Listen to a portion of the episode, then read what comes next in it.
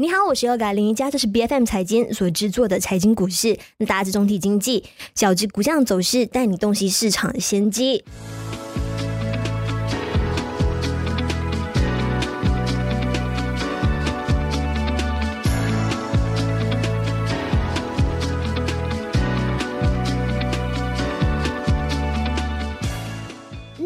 来呢，电动车的这一个新能源汽车板块呢，是大家非常非常关注的。那特别是在近期呢，我们留意到说，这一家电动车公司特斯拉的股价呢，可以说是走了这个过山车的行情。如果说要来做一个呃市场啊总体的概括的话呢，大家总是会觉得说特斯拉和比亚迪就是劲敌一样。那接下来二零二三年呢，大家更关注的是，到底哪一家公司，究竟特斯拉还是比亚迪呢，会成为这个电动车？车行业的王者，那他们现在竞争可是非常非常激烈了。因为从去年二零二二年总体的一个表现来看呢，两家公司的表现都是超出预期的。那特别是比亚迪呢，在大家的眼里呢，更像是一匹黑马一样。那除了作为中国国内的这一个电动车领域的这个龙头老大之外呢，其实在国际市场呢，也开始迅速的崛起了。特别是嗯，在去年的整体表现呢，是有实现比较大的一个突破的感觉，已经要追赶上这一个。市场龙头大哥第一的这一个宝座了。那今天在我们节目当中呢，跟我们一起来谈谈这一个板块、这个课题的，就有 iFast 的研究分析员，我们有 Kevin 徐凯生来到我们节目上。你好，哎，你好，有哥。是，那我们首先来看一看哈，其实为什么特斯拉的股价哦，在一月初的时候，当初是来到了一个谷底。那当时大家呢也在想说，哎，会不会去到更低的一个价位？但是没想到呢，在短短几个星期的时间了，就迅速实现了一个大反弹。那市值呢也瞬间暴增了啊，三千一百亿美元。其实你认为说当初是什么样的因素让到特斯拉的股价呢能够有这么大的一个绝地反弹的一个力道？OK，很呃，其实市场在一月的情绪可以说是呃十分高涨，因为大家其实普遍上都认为美联储的政策将会在今年由鹰转鸽，而这一轮的涨幅当中，其实不只是电动车板块，只要是跟科技有一些关联，那像芯片啊、元宇宙，甚至是电商，其实他们都展现了一些不错的表现。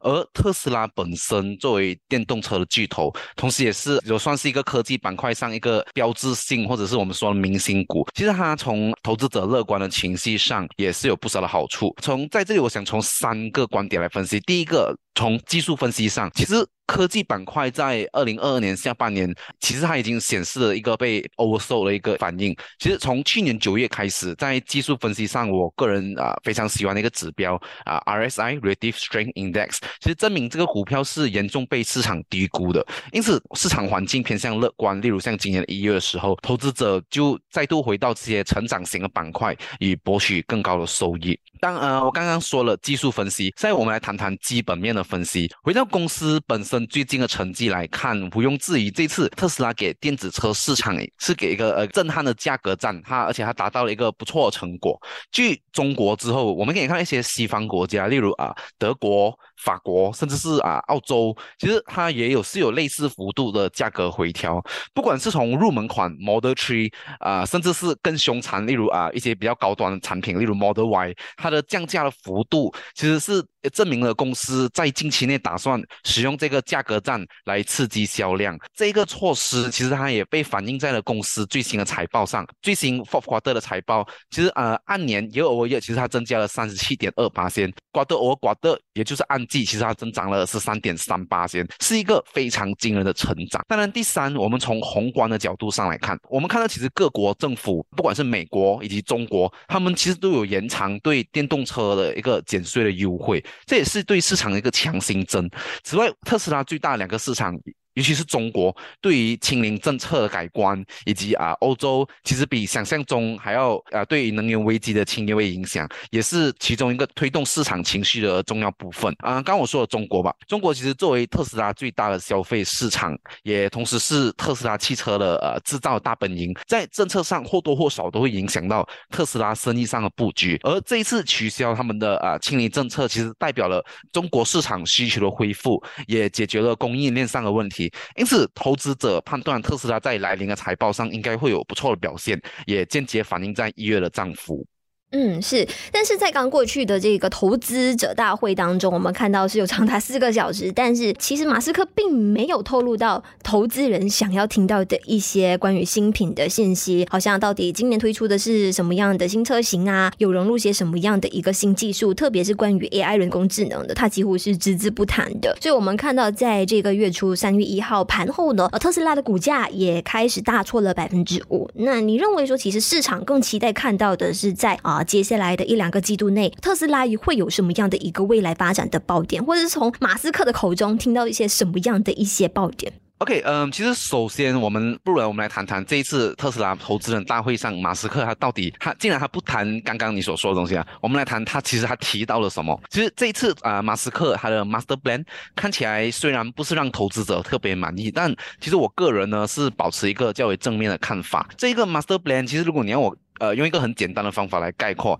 它的核心是十分简单，就是要人类完全摆脱化石原料。其实整个计划涉及了。总的来说是五个方面，例如啊，包括如何执行这个计划，例如用太阳能啊、风能、电动车普及，甚至是啊企业的全面脱碳。其实有兴趣的投资者，我个人呢是十分建议你自己去看马斯克其实到底是怎么说明这个计划的。而回到我们的问题，其实我不是完全同意股价的大跌呢，是因为马斯克并未透露关于任何新品的细节啊。当然了，这也是其中一部分的原因。但我认为投资者其实他们是对企业未来的开销，他们抱有一个嗯忧虑的。心情，嗯，其实熟悉特斯拉，甚至是马斯克的朋友都知道，特斯拉其实它在研发的过程中有一个非常有趣的一点，就是它集设计以及制造于一体。这个过程呢，它就是可以让工程师在设计的理念上，他们不需要像那些传统车商那么在意成本，也给予他们比较多想象的空间。而这一切呃的创新一旦成型，特斯拉就会依靠提高产量，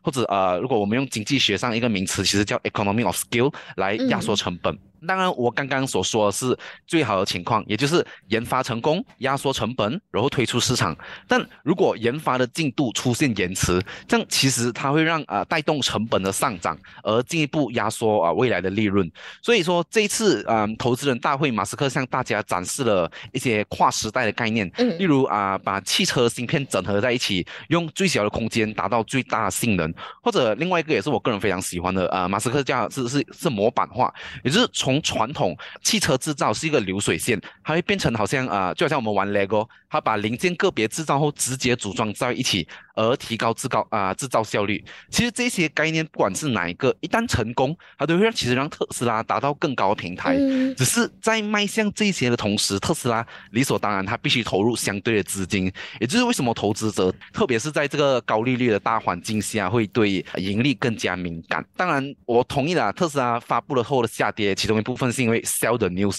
也就是说一些投机者他们认为会议上特斯拉会展示全新的车款，但啊大家都知道其实最后并没有展示出来，也当然让这些投机者感到失望。但其实从长远的角度上来讲，特斯拉这一次它充分展现了他们想成为电动车霸主的野心，而我个人也对特斯拉未来的呃这种创新保持期待。是，那这是不是意味着特斯拉的公司股票呢更具长线投资的一个价格？因为它短线的波动实在是太大，所以非常容易引起大家浓厚的兴趣去进行这一个短线的操作，但总是因为嗯追错方向，所以最终是被烧到手的。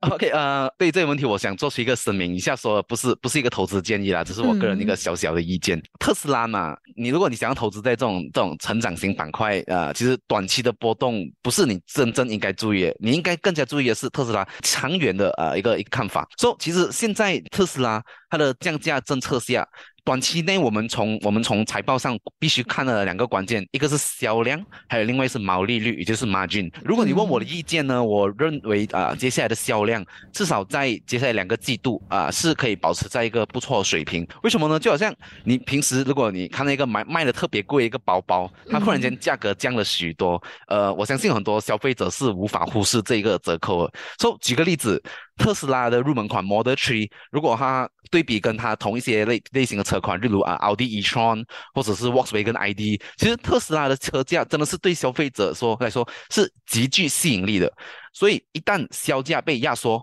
那特斯拉在短期内它最大挑战便是如何在较低的售价上维持可持续性的毛利率。而根据最新第四季度的财报显示，其实特斯拉毛利率是的确有一个被压缩迹象，按年从二七点四八仙跌至二三点八八仙，这表明啊，其实价格战或多或少还是有一些影响。但幸运的是，在可控的成本以及较高的销售额加持下，其实特斯拉净收入它按年是增长了四十点二呃四十二点六八仙，是非常非常非常惊人的一个数字。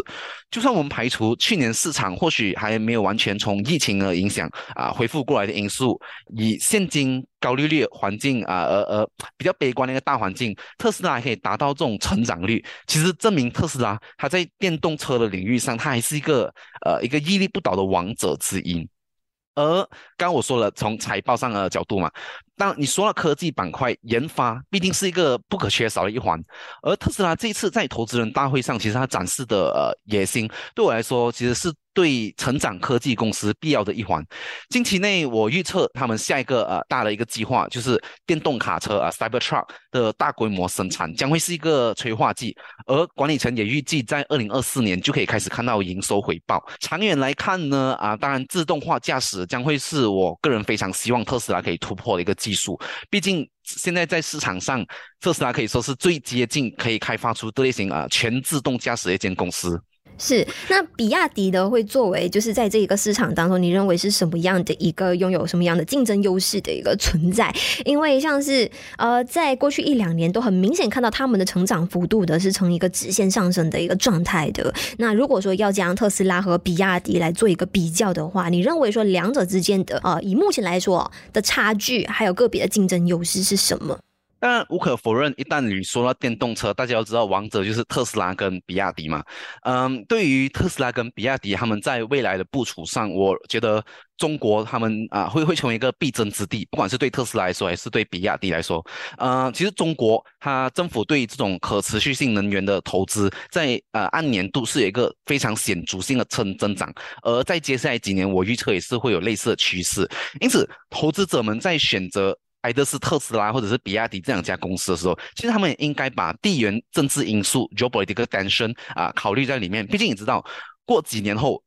如果电动车的成长它达到了一定的规模，其实它是有可能会出现像啊之前啊 Apple vs 华为这类似手机晶片战争的情况啊。以特斯拉如此大大幅度的价格战嘛，我觉得其实呃虽然传统车商很多，他们其实是很难跟特斯拉一较高下，但其实。比亚迪呢，它是有这个能力跟特斯拉比一比的。说根据二零二二年的报告，比亚迪在今年的产量是有一点八 million，它超越了特斯拉一点三 million，也进一步说明，其实比亚迪特别是在啊一个呃呃 mass market 大众市场，其实它有不小的市占率，而特斯拉呢，它的优势是在 premium market。就是啊，高端市场那一个才是它的地盘嘛。特斯拉作为首几个进入电动车领域的玩家，在 branding recognition，大家对这个产品的观感是有这不小的优势，而特别是在高端市场上。如果我举个例子吧，用用手机，就好像你一旦说到高端手机，大部分人第一个时间想到的是什么？是苹果。所以这一次特斯拉的价格战，我认为是。特斯拉想开始从高端市场转型转入啊大众市场一步，但如果说近期内要撼动比亚迪的这个市占率，我觉得是有着不小的难度的。为什么呢？是因为比亚迪其中一个产品啊，NEV，也就是啊，Enable Electric Vehicle，这个呃通常是指比较小型的电动车。其实比亚迪在这边毋庸置疑，它是是本土的王者。而以特斯拉现今的科技以及它的开销结构上来说，其实。你如果要进进入这类型毛毛利率不是那么高的一个板块上，是比较不理智的。比亚迪呢，从电池科技上，它其实是比较逊于特斯拉。但比亚迪跟传统啊，跟其他传统车商的差别在于，它对成本的控制。其实比亚迪算是一个在成本控制上算是一个蛮好的玩家了。特斯拉如果还想要对付比亚迪，它不能够像对付其他车商一样的方法，就是完全打价格战来争取市占率。所以，如果你说你。特斯拉要如何在市占率上打打赢比亚迪嘛？